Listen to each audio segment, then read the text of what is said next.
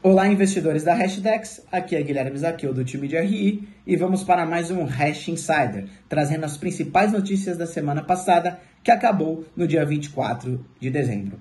Os ativos do mercado de cripto tiveram um desempenho positivo na semana passada, voltando à tendência de alta interrompida na semana anterior. Notícias envolvendo melhorias regulatórias em Hong Kong e sinais iniciais de atuação do Bitcoin pelo governo argentino são alguns dos principais destaques da semana. O Nasdaq Crypto Index, o NCI, teve um aumento de 3,6%, impulsionado pelo Ether, subindo 3,8%, e o Bitcoin de 2,6%. Agora vamos às notícias. A Comissão de Valores Mobiliários e Futuros de Hong Kong e a Autoridade Monetária de Hong Kong emitiram regras abordando as possibilidades de permitir que empresas de investimento ofereçam ETFs de criptoativos.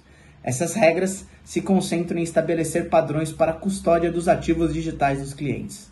Os intermediários devem continuar a cumprir os requisitos existentes de conduta e de combate à lavagem de dinheiro, e as empresas têm um período de transição de três meses para implementar as novas políticas sobre criptoativos. A mudança de política posiciona Hong Kong como líder no atendimento à crescente demanda por exposição regulamentada a criptoativos na Ásia entre os investidores globais.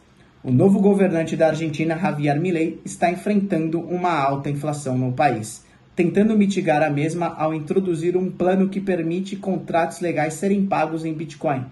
Essa iniciativa faz parte de uma estratégia mais ampla envolvendo mais de 300 medidas que afetam setores como imobiliário e mineração, com o objetivo de desburocratizar a economia.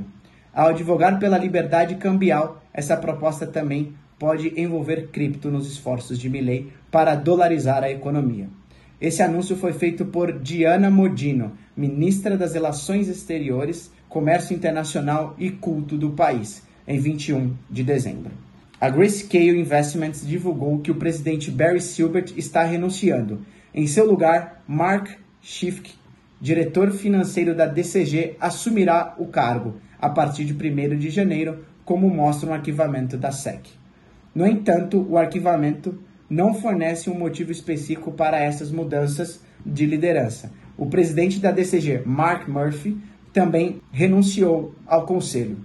Gostaria de desejar um feliz ano novo e que em 2024 todos tenham muito sucesso.